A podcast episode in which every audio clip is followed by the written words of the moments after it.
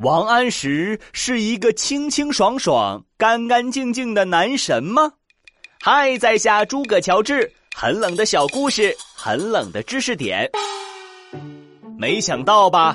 北宋大诗人王安石有着鲜为人知的一面，不爱洗澡，不爱换衣服，胡子上长虱子的事儿都在他身上发生过。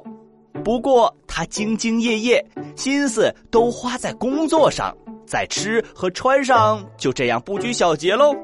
好了，今天就到这里，下次再带你们去穿越，拜拜。